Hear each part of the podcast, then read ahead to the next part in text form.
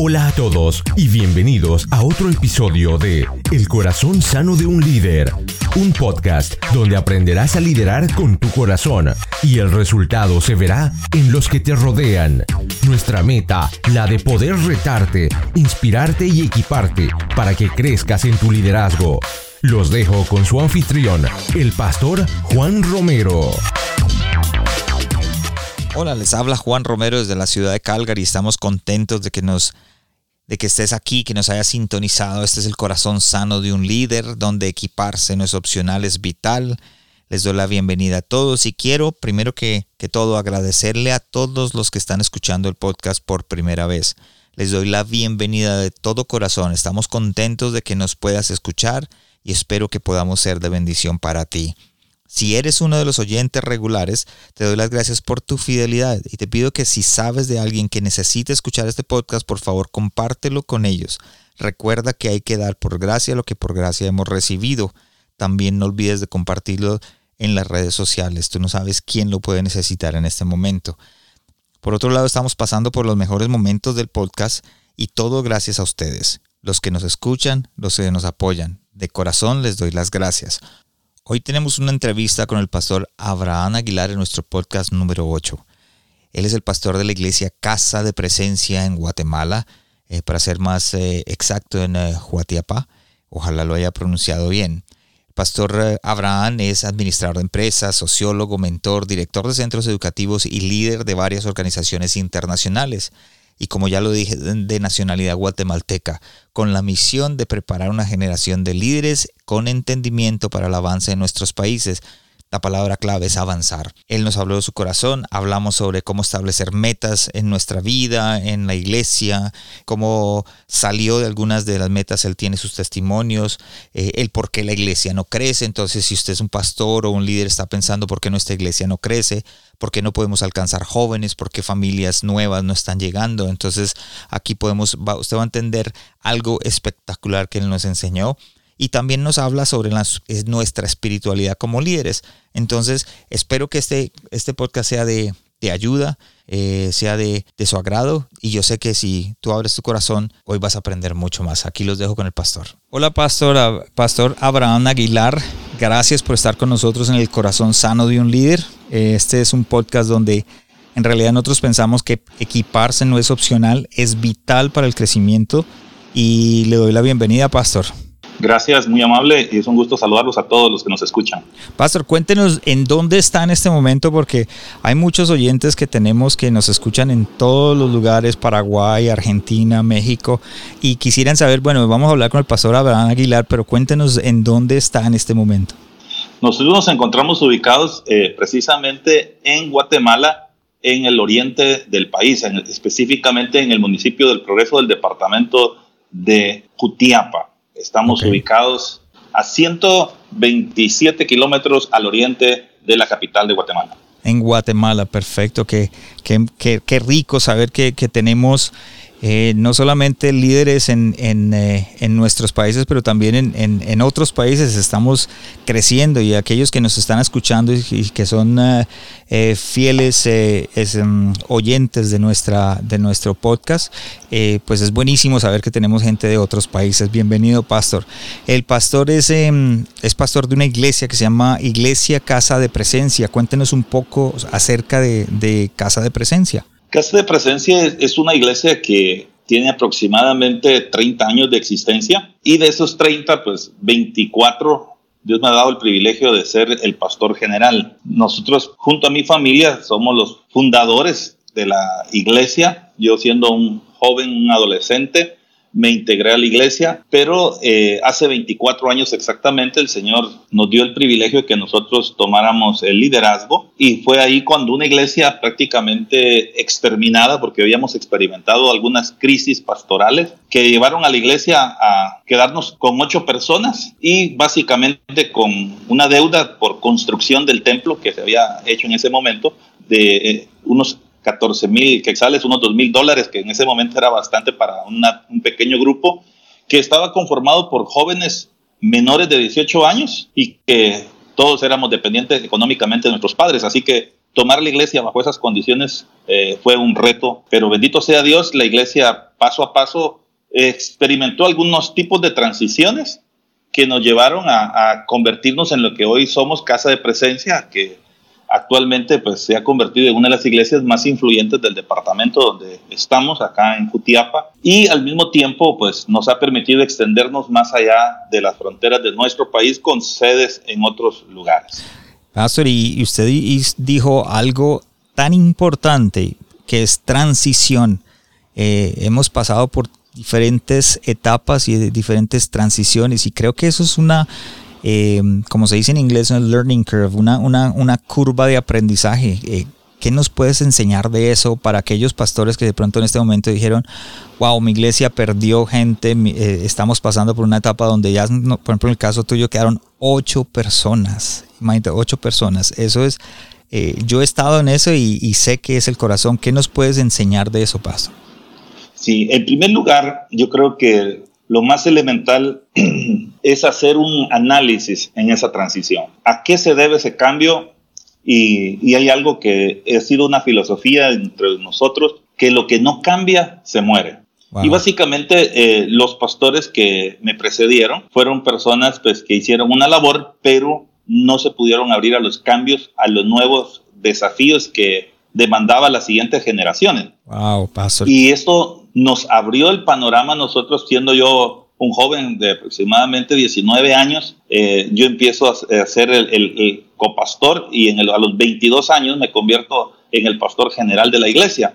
Y eso nos proyectó a que nosotros pudiéramos entender a nuestra generación, captar a esa generación que estaba en las iglesias eh, básicamente olvidada. Yo crecí dentro de la iglesia evangélica desde niño y prácticamente eh, mi generación, de que estuvimos en ese rango de edad al principio de 15 a 20 años, esa generación se perdió dentro de la iglesia, no la vimos.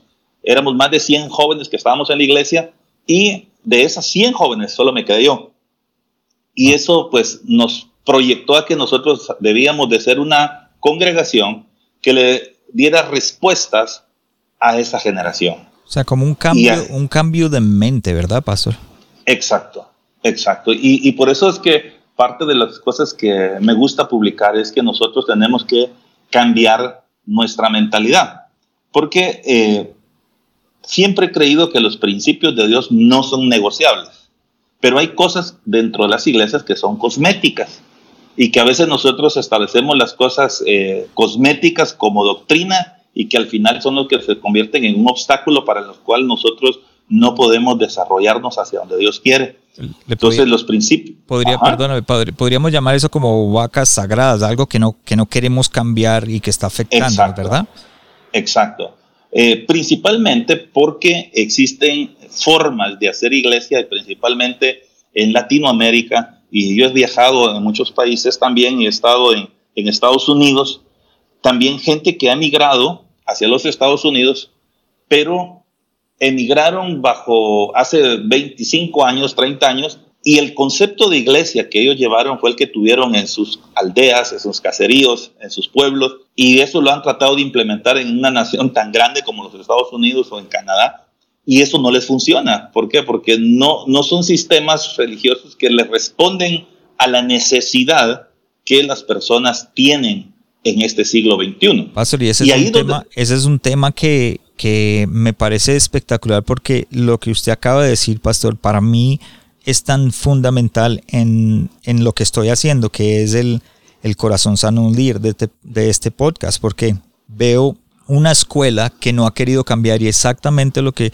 lo que usted acaba de decir, eh, no han cambiado simplemente porque es lo que le han enseñado y se ha quedado como radicado en ellos, ¿verdad, pastor? Exacto. Y ahí es donde, donde el líder, donde el pastor debe abrirse a los cambios, porque a veces el temor a caer en, la mundanalidad dentro de la iglesia hace que los pastores no transicionen, porque tienen temor o, o a veces llegan a creer que eso es eh, pecado. Por lo tanto, no se abren. Y, hasta la misma decoración que se hace dentro de la iglesia, la misma liturgia que se tiene, es la que hace que los, los pastores sigan bajo un formato que no responde a la necesidad del joven del día de hoy.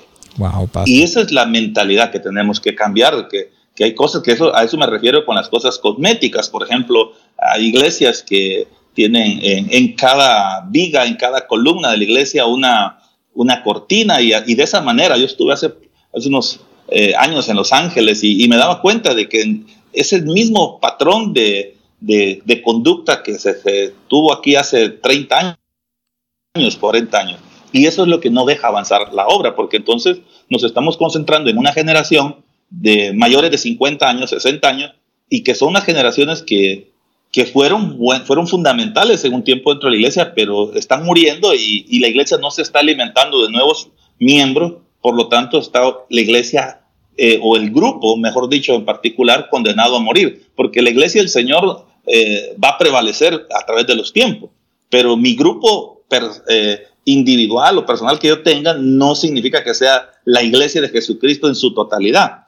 Entonces, ese grupo particular puede en un momento dado cerrar las puertas y hemos visto iglesias que han cerrado sus puertas simplemente porque se quedaron sin feligreses. Y lo estamos viendo en Estados Unidos, se está viendo en las iglesias de corte tradicional, iglesias conocidas como las iglesias históricas, que han estado hasta vendiendo sus templos, rentándolos, porque ya no tienen feligreses. Y esto debido a que no pudieron abrirles paso a las nuevas generaciones porque se resistieron a un cambio. Por la falta de la transición y la falta de querer un cambio dentro de... Y pienso que que si el mundo está cambiando y la cultura va a cambiar, nosotros tenemos que también cambiar, no el mensaje de Dios, pero sí eh, las formas en las que vamos a, poder atraer a esa nueva juventud, esas nuevas familias. Exacto. Muy bueno, Pastor. Gracias por, por, ese insight, como decimos nosotros, esa, esa, esa experiencia por la que nos has venido hablando. Pastor, yo mm, tengo aquí unos posts que usted puso y me, encanta eso porque estamos hablando de liderazgo, y estamos hablando de, la, del ensanchamiento y el crecer, cómo crecer. Y la pregunta, aquí hay un post que, que colocaste, dice, el ensanchamiento de tu territorio comienza en el ensanchamiento de tu mente. Wow, tremendo, tremendo eso. Explícanos un poco de eso, Pastor.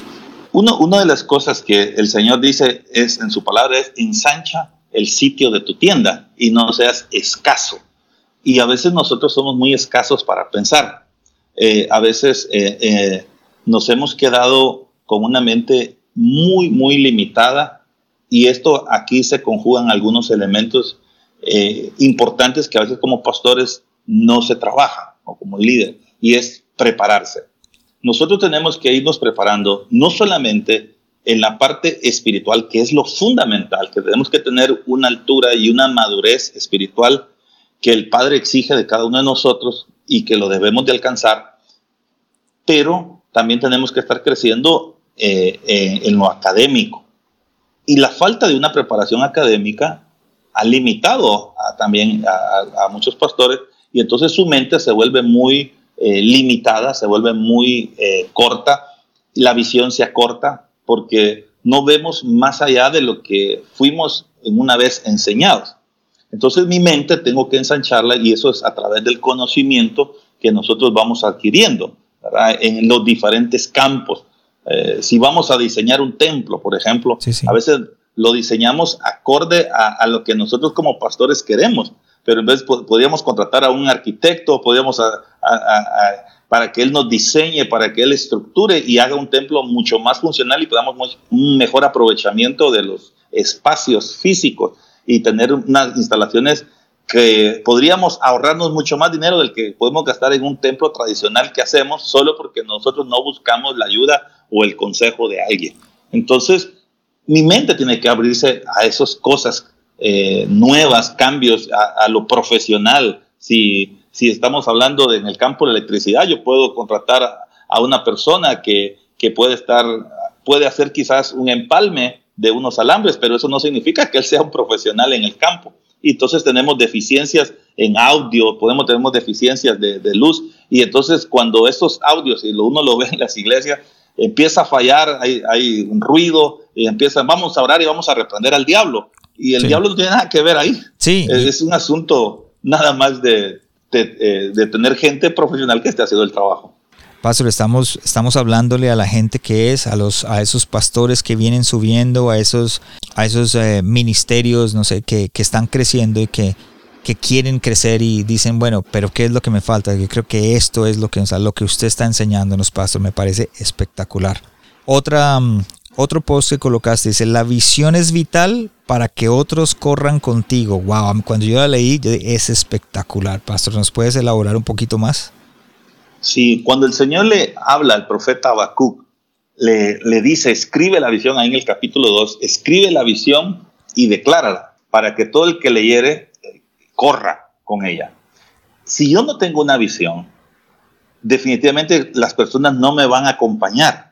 Y si yo no tengo una visión, dice que el que no tiene una visión es como, es una persona que no sabe a dónde va y el que no sabe a dónde va, cualquier autobús lo lleva. Entonces, nosotros tenemos que tener la claridad de una visión, hacia dónde queremos llegar. Si le apuntamos al sol, de repente le pegamos a la luna, pero si le apuntamos a nada, nada vamos a obtener. Entonces, Pablo decía, yo no soy como quien golpea al aire, y a veces estamos trabajando, pero estamos trabajando en vano, estamos golpeando al aire prácticamente porque no tenemos una claridad. Si, si vemos en el libro de Gálatas capítulo 2, Pablo también dice que él subió a Jerusalén por una revelación que él tuvo de parte de Dios. O sea, él tuvo una visión o una razón de ser por la cual él estaba subiendo a Jerusalén. Dice ahí el versículo 2, pero subí según una revelación y para no correr en vano o haber corrido en vano, expuse en privado a los que tenían cierta reputación el Evangelio que predico entre los gentiles. O sea, él fue a hablar a las personas idóneas, a comunicarles la visión que Dios había puesto en su corazón para que él no tuviera ningún tropiezo en hacer el trabajo ministerial. No porque una iglesia sea de pueblo es mala, ni porque una iglesia sea de la ciudad es buena. Yo estoy en un pueblo, sino el punto es, ¿tengo yo una visión? Sé hacia dónde voy, sé hacia dónde me dirijo, y si tengo la visión clara, se la voy a compartir a mi equipo, lo voy a envisionar para que de esa manera se pueda hacer un trabajo efectivo. Hay un libro muy bueno que se llama Visioingeniería, escrito por Andy Stanley. Y, este libro nos puede, les puede ayudar a los que nos están escuchando a cómo poder trabajar una visión y cómo ir haciendo esa transición, ir haciendo ese cambio, cómo ir corriendo con esa visión, porque va a haber requerimientos que la visión debe de, cumplirse para que se logre, se alcance. Porque a veces muchas visiones que son de Dios han muerto en el camino porque el pastor no pudo trabajarla. No, primero no pudo digerirla, no pudo trabajarla y no pudo eh, unir más personas. Porque cuando el desafío es pequeño, pues no necesitaré de muchas personas.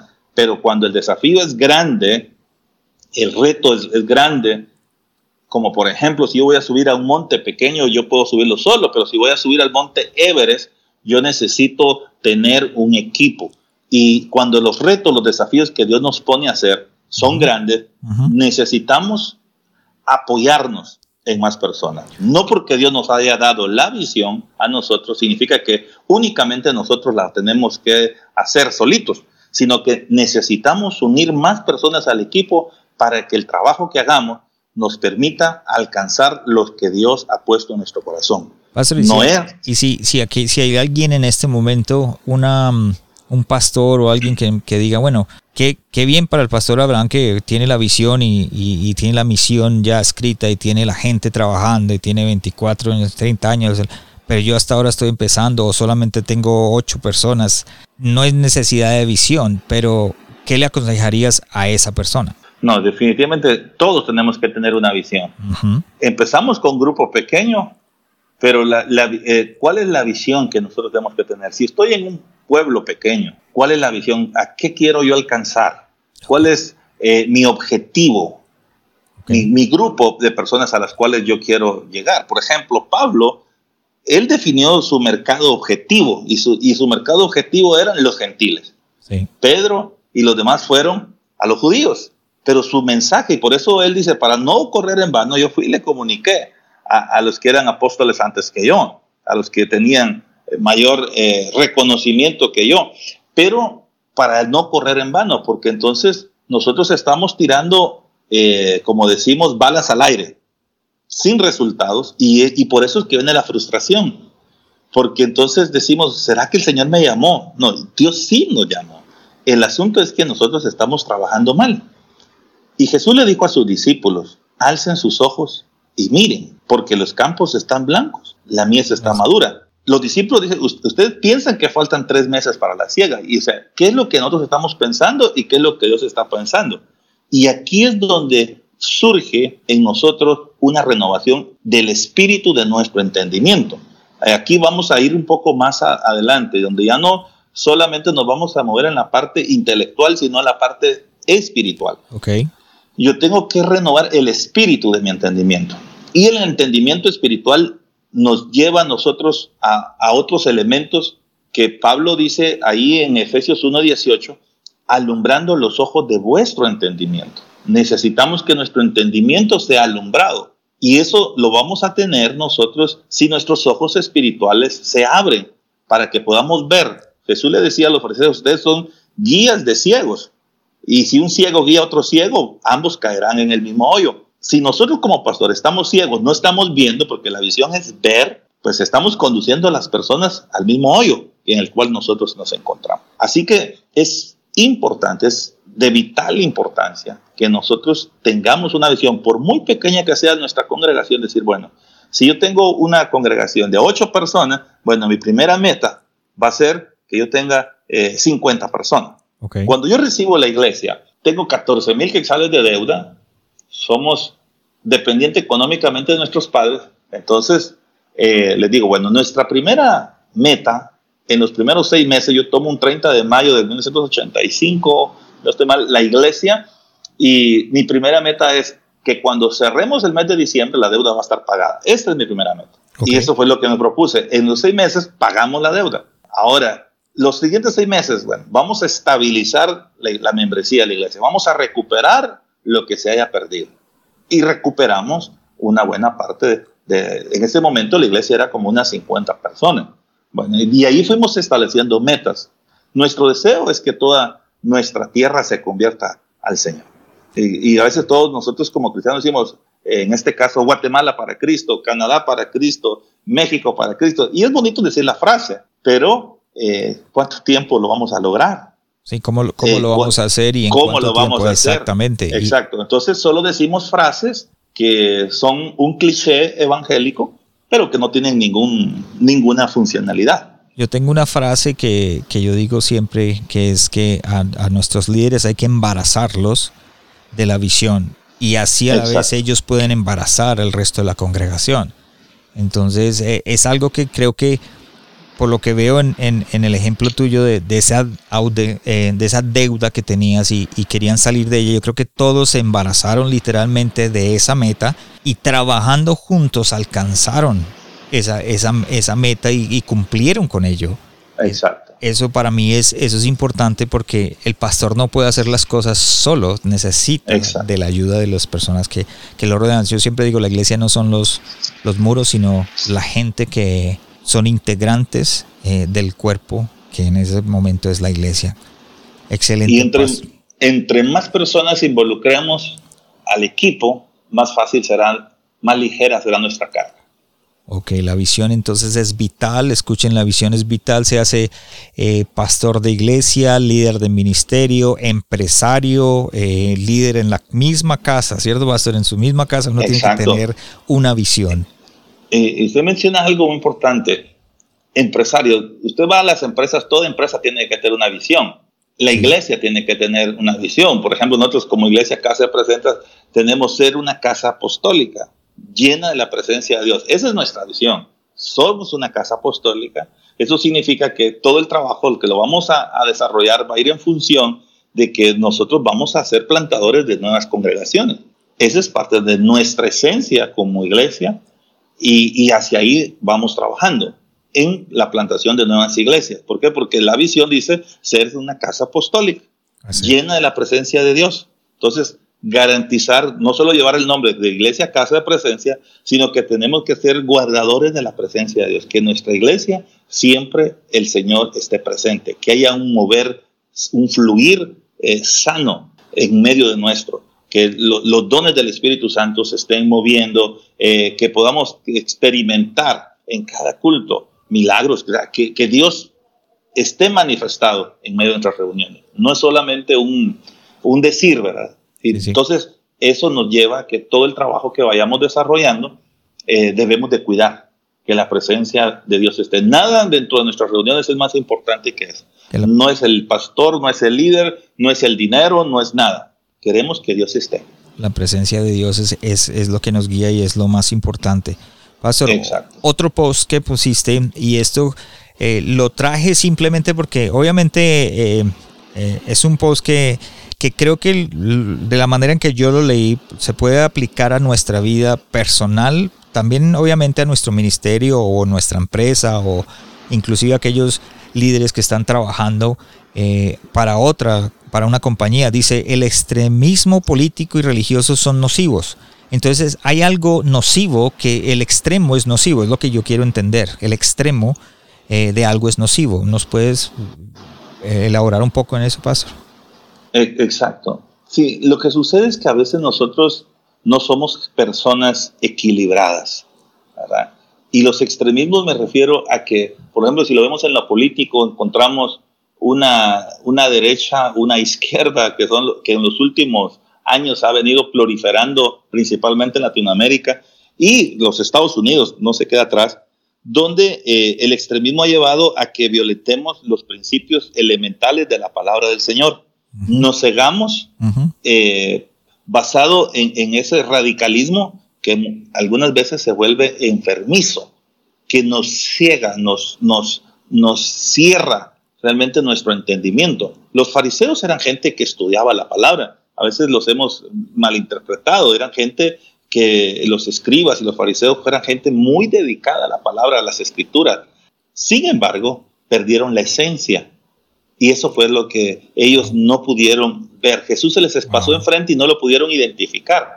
Y aunque Jesús les dijo claramente que él era, ellos no lo pudieron percibir porque el extremismo los llevó a matar a Jesús. y hemos visto que que en, el extremismo religioso que existe en el mundo, las personas caen en, un sectarismo que los termina matando y se vuelven también ellos mismos agentes del enemigo, de Satanás, para matar y destruir.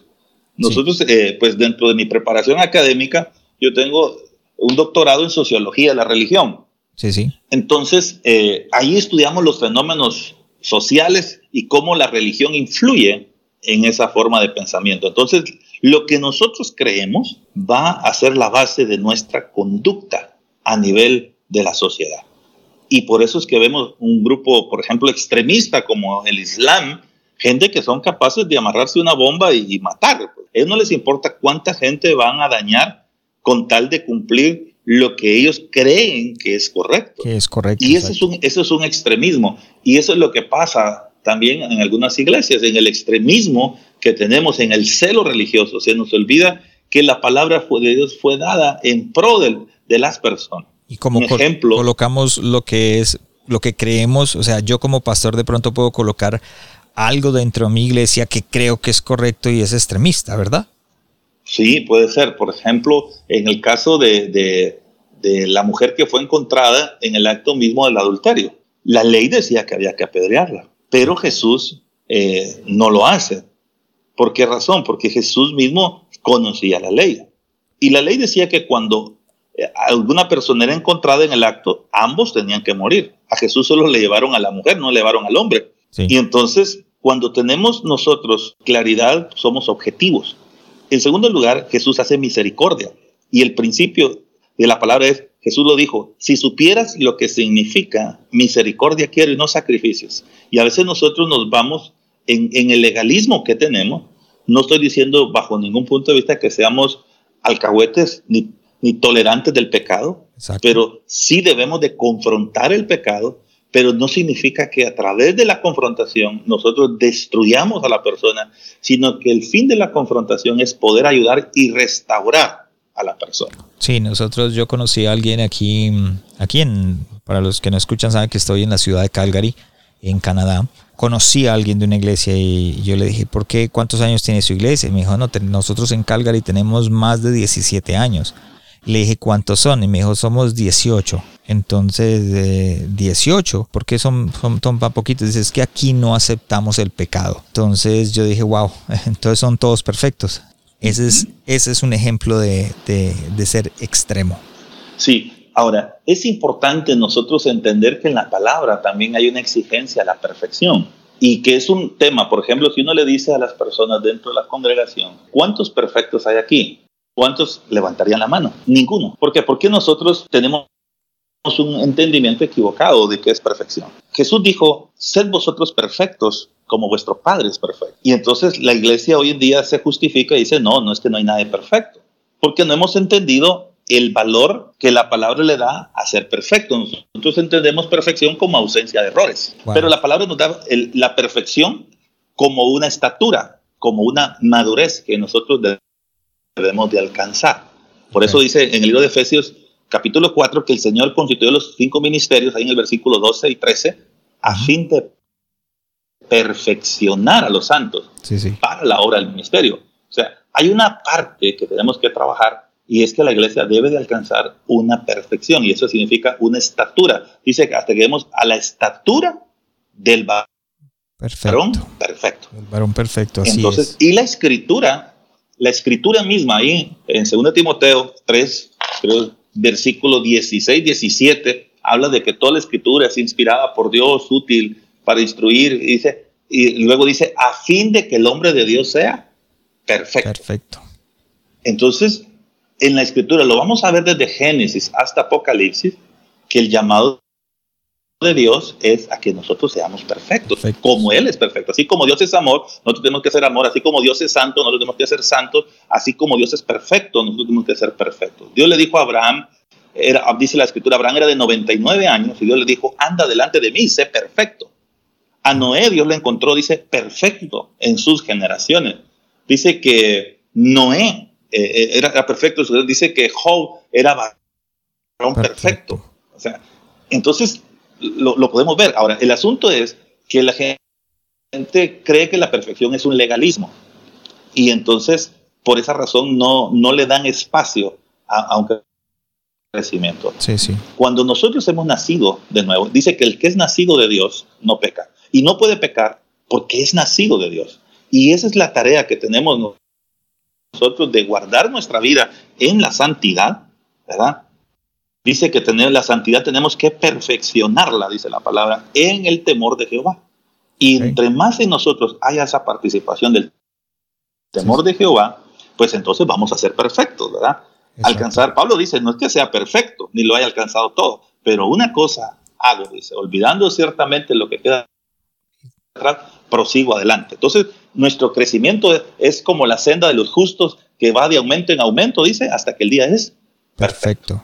Ok, pastor, excelente, pastor. Yo creo que hoy ha sido un, un día en un podcast que creo que va a ser de enseñanza y de aprendizaje para todos nosotros. Pastor, tengo unas preguntas, cinco preguntitas para terminar el podcast que, que, creo que es importante para todos nosotros porque de pronto sabemos quién es el pastor Abraham Aguilar y entendemos quién es, pero ¿qué está haciendo ahora? Entonces la pregunta, la primera pregunta que tengo es, de los hábitos que tienes diariamente, o sea, en este momento, ¿cuál es el que más ha afectado tu liderazgo? Número uno, la oración. Oh, Para mí ninguna, ninguna eh, actividad sustituye al mi tiempo que yo necesito pasar con mi padre. Eso es fundamental. Yo bromeo, le digo que el cristiano que no ora, el diablo se lo devora. Sí, sí. Entonces, a veces nosotros no oramos porque al final no creemos que Dios existe. Okay. Si creyéramos que Dios existe, dice que se acerca a Dios, dice el libro de Hebreos, debe creer que le hay y que Él es galardonador de los que le buscan.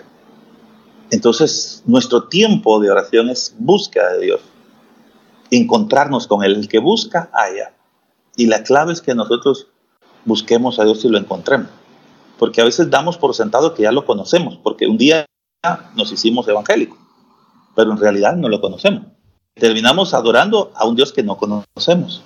Y, Jesús nos enseña que nosotros conozcamos al Padre. Entonces, el tiempo de oración es vital para que nosotros profundicemos. Segundo, dentro de los hábitos ahí sería meditar la palabra. Okay. Nosotros necesitamos tener un tiempo de meditación de las escrituras. Eh, porque lo dice la palabra, ¿verdad? Y en su ley medita de día y de noche. Tenemos que meditar la palabra de día y de noche, para que seamos como un árbol plantado junto a corrientes de agua. Para que demos nuestros frutos al tiempo y que nuestra hoja no caiga y todo lo que hagamos prospere. Personalmente, pastor, en la oración para usted, ¿en ¿qué es mejor, por la mañana o por la noche o por la tarde? ¿Cuál ha sido, le, no le, le ha funcionado porque la oración funciona, pero me refiero a lo que le ha, se ha encajado con usted? Para mí en la mañana. Okay. ¿Por qué? Porque esto me permite ocuparme en el resto del día sin andar con esa presión. Yo siento que cuando, si no oro en la mañana, para mí es un día muy, muy difícil. Entonces, mi descanso y mi paz está primero en, en buscar el rostro Ok. Ok, perfecto, Pastor. Buen punto y buen, buena parte para nosotros los que queremos crecer y aprender. Tengo una segunda pregunta. ¿Cómo te estás preparando para el siguiente paso en tu llamado? Tú sabes cuál es el siguiente, ninguno de nosotros no lo sabemos, pero ¿cómo te estás preparando para ese, para ese paso? Uno, yo creo que el, el siguiente paso al que estamos entrando es a una dimensión, principalmente en la parte espiritual, y eso ha implicado quitar de mi vida el afán. Okay. Esa es la preparación. Dejar de, de, ocuparme en cosas que en realidad no me producen ningún crecimiento espiritual. Eso ha sido una, una preparación que he estado haciendo. Precisamente llevo trabajando tres años en poder eh, quitar todo, todo distractor que me pueda impedir conocer más a Dios, experimentar más de Él y, y, cumplir efectivamente el llamado que Dios me ha dado. ¿Y ha sido difícil, pastor, de enfocarse, en, o sea, quitando el afán, y me refiero a que el afán, eh, siendo pastor de una iglesia que está en crecimiento, para, creo que pastor también, si no estoy mal y me corrige, creo que usted también es, eh, es um, director de centros educativos, ¿verdad? Entonces, eh, sí. creo que el tener todo ese peso ahora tiene eh, está trabajando en, eh, con, una emisora radial FM allá en, en, Guatemala y cómo hace para concentrarse con toda esa presión eh, y no tener afán. Eso es una muy buena pregunta. Uno porque nosotros aparte de todo eso también desarrollamos el ministerio apostólico y desarrollamos algunas empresas que nos sirven también para financiar la obra. Entonces, eh, estamos trabajando simultáneamente con otras dos empresas. Entonces, ¿qué es lo que quiero decirles? Nosotros para vencer el afán, uno, tenemos que encontrar la paz y el reposo en Dios. La palabra dice, por nada estemos afanosos. Antes sean conocidas nuestras peticiones delante de Dios. Y si vamos a la presencia de Dios, vamos a ir a encontrar el reposo, la paz. Y el reposo no es un día, sino que es un estado espiritual que nosotros tenemos que alcanzar, donde quitamos el afán. Entonces, lo segundo es entender que lo que dijimos yo no lo puedo hacer solo y me he rodeado de un equipo de personas que están eh, comandando cada una de las áreas de los ministerios, por ejemplo, en toda el área educativa del colegio. Mi esposa es la que está al frente del proyecto, como y ella pues también es una profesional, ella tiene una maestría en educación superior y, y es psicóloga y al mismo tiempo okay. entonces ella está al frente del proyecto, pero tenemos eh, directores administrativos y, y, hay un equipo de gente desarrollando. Tenemos eh, básicamente 28 personas trabajando en el colegio okay. que están haciendo equipo con ella para, para, desarrollar. En la radio igual tenemos a, a una persona que conoce el campo y es el que está manejando toda la parte técnica y nosotros nos encargamos únicamente de la parte espiritual. Eh, en el colegio para velar por los principios de la palabra, uno de mis pastores está cuidando la parte espiritual del colegio también. Y eh, en los negocios igual tenemos personas gerenciando, cada uno de ellos, manager, como le dicen en Estados Unidos, para que ellos se encarguen directamente de eh, dirigir los negocios y que traigan resultados para que yo no tenga que estarme distrayendo en actividades que, que únicamente me van a robar tiempo. Entonces, ellos tienen que traerme el recurso y el éxito de, las, de las, lo que están haciendo y por eso es importante tener una supervisión también de, de, las actividades. Tengo una reunión periódica con ellos donde me informa de todo lo que está pasando. Es decir, el sábado tuvimos precisamente una reunión con un, un estratega que estuvimos reestructurando todo el organigrama de la iglesia para yo poder descargar mayores eh, responsabilidades que yo tengo para yo mantenerme enfocado en una sola cosa. Y es mi tiempo con Dios. En otras palabras, podemos, tenemos que aprender a delegar, ¿verdad, Pastor? Exacto, exacto. Y la confianza en nuestro equipo, ¿verdad? Porque eso, eso es algo que, que, es difícil entender. No sé en el caso, en el caso, pero a veces uno, en el caso mío, por ejemplo, yo siempre he sido como perfeccionista, como que me gustan las cosas de, de cierta manera. Y aunque de pronto es un algo positivo, también es negativo. No puedo confiar. Se puede convertir en una debilidad. Exactamente, es una debilidad que yo tengo. Sí, nosotros definitivamente tenemos eh, lo que puede ser una fortaleza, puede ser al mismo tiempo nuestra debilidad.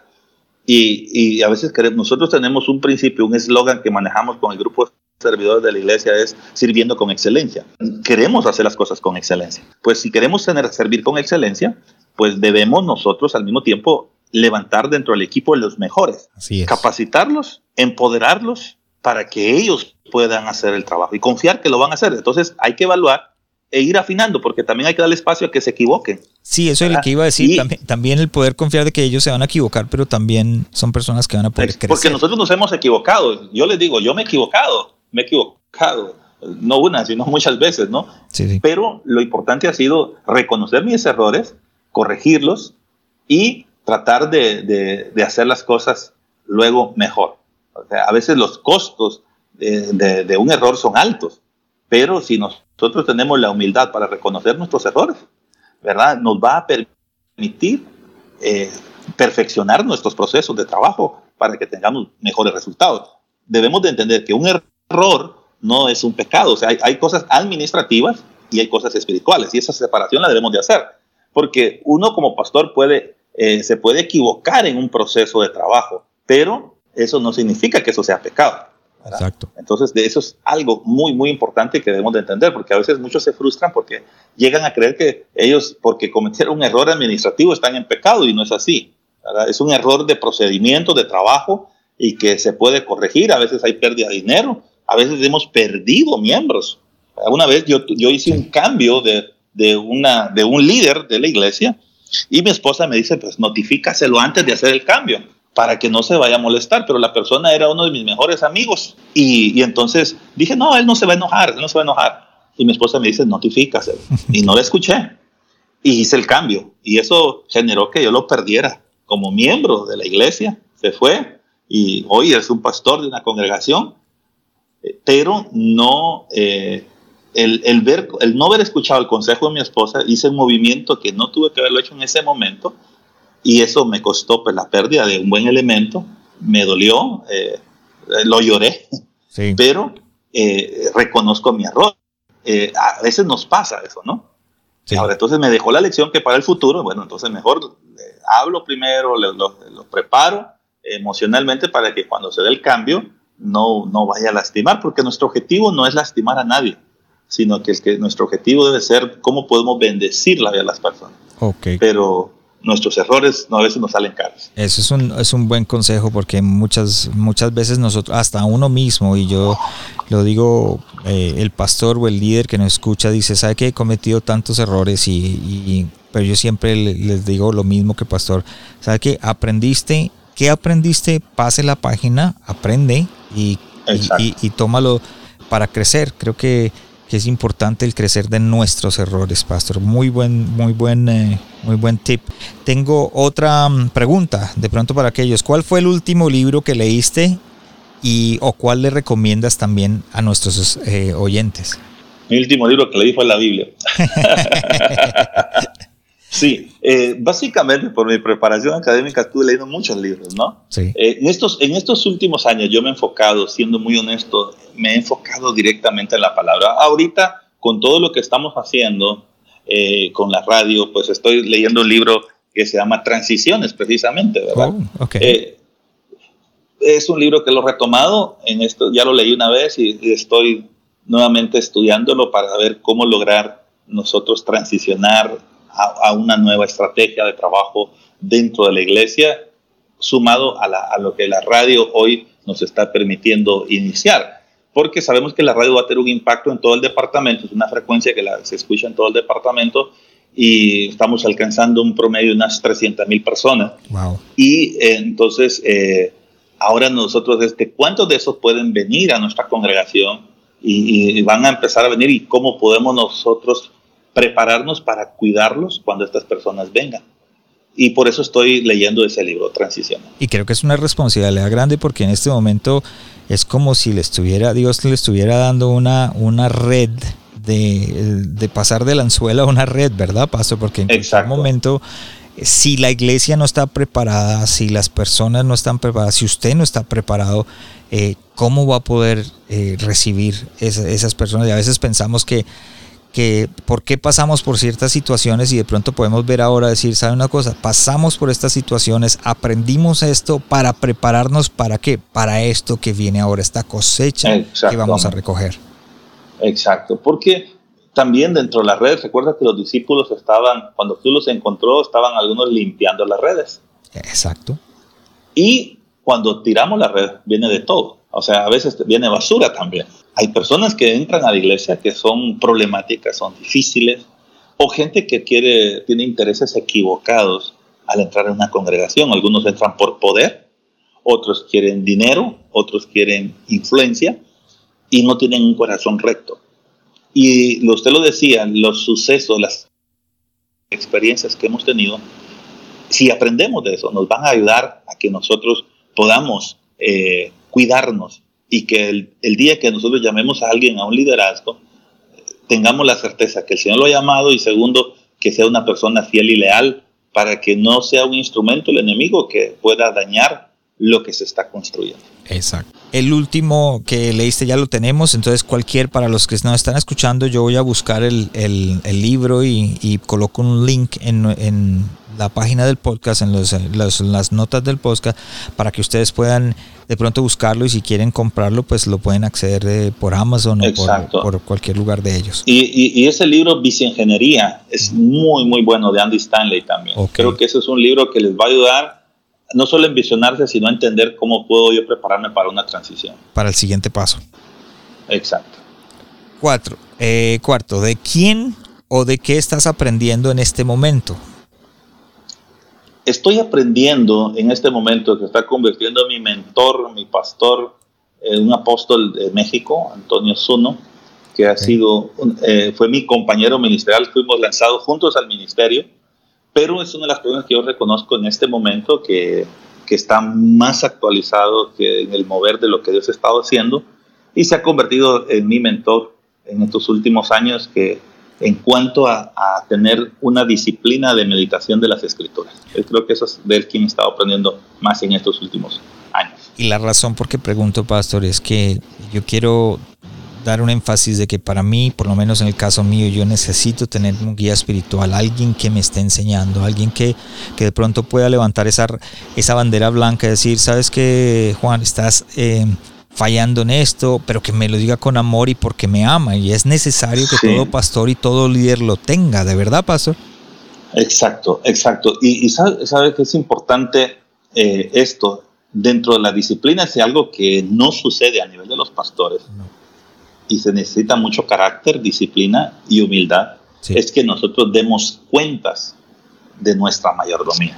Y, y es algo que yo personalmente lo practico eh, eh, desde el tiempo que he estado con este mentor se intensificó, siempre lo hice, pero era muy esporádico, pero hoy no, hoy con él es cada ocho días yo le reporto las cuentas de mi vida personal, de mi familia, de mis finanzas, de la iglesia, o sea, doy un reporte semanal de mis cuentas.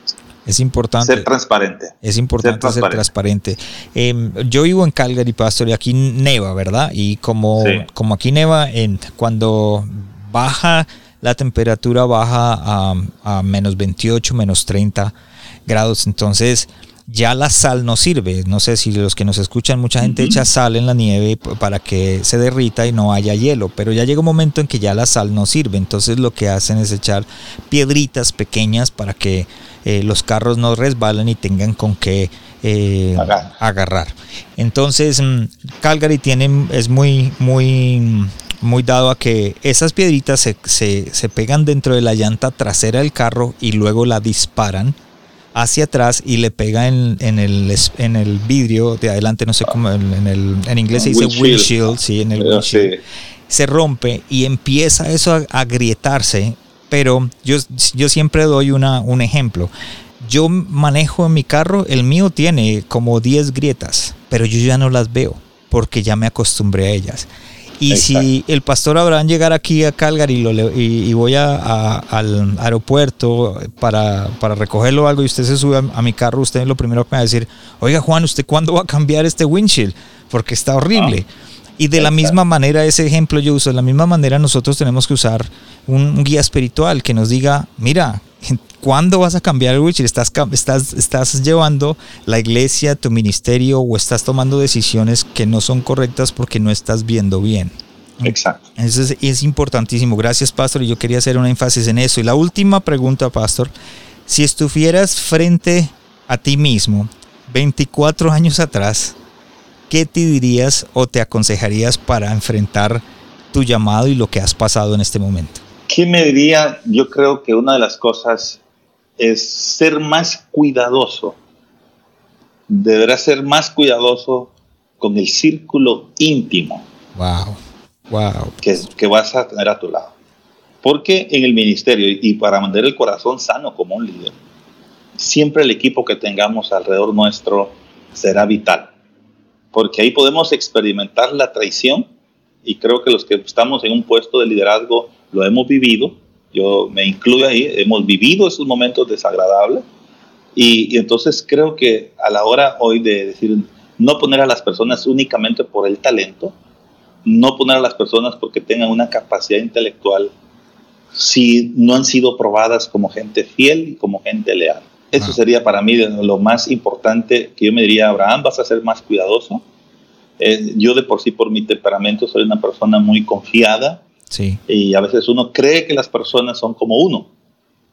Pero eh, ya en, el, en, la relación uno va dándose cuenta que hay muchas grietas, como lo acabas de poner en el ejemplo de, de Will eh, hay muchas grietas en su carácter que a veces los, las personas los esconden bajo sus talentos bajo sus habilidades, pero llega el momento que sus grietas eh, se vuelven un problema y pueden dañar al equipo, pueden dañar a la congregación en general.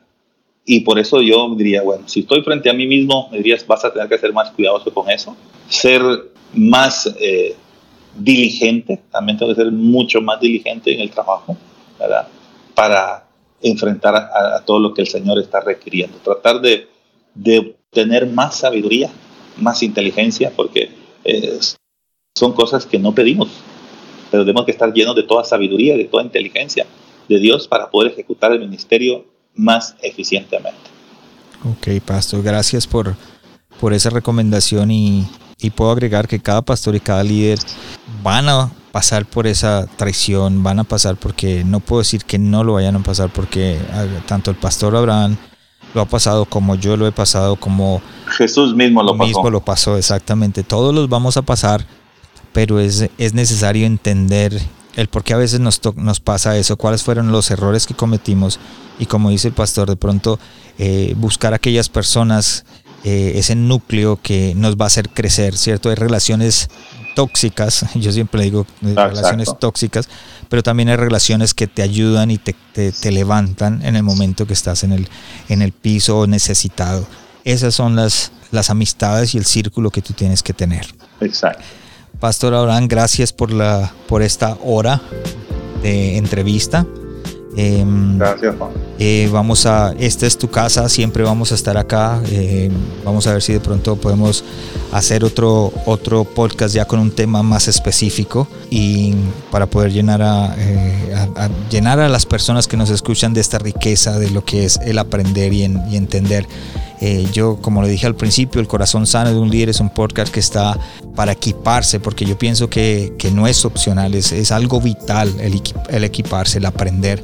Y gente como usted, Pastor Abraham, que va delante de nosotros, que está enseñándonos, que podemos aprender por el ejemplo que usted, por la experiencia suya, podemos aprender y no tenemos que cometer los mismos errores. Entonces, si tú estás escuchándonos y, y te puedes sentir un poco identificado con lo que el Pastor Abraham ha hablado, eh, es importante que entienda de que, de que él tiene mucho más y puede seguir en las redes sociales. Nosotros vamos a colocar también en la parte de abajo, en las notas del podcast, las, eh, las redes sociales en Facebook, en la página de internet, en la, en la radio, para que puedan estar en contacto y aprender de él cada día más. Gracias, Pastor. Hermano Juan, Cualquier cosa que necesite, aquí estamos, pastor. Bendecidos y gracias, por estar aquí en el podcast. Gracias, muy amable y gracias por la invitación y, y mi deseo pues que todos sean grandemente bendecidos. Gracias, pastor.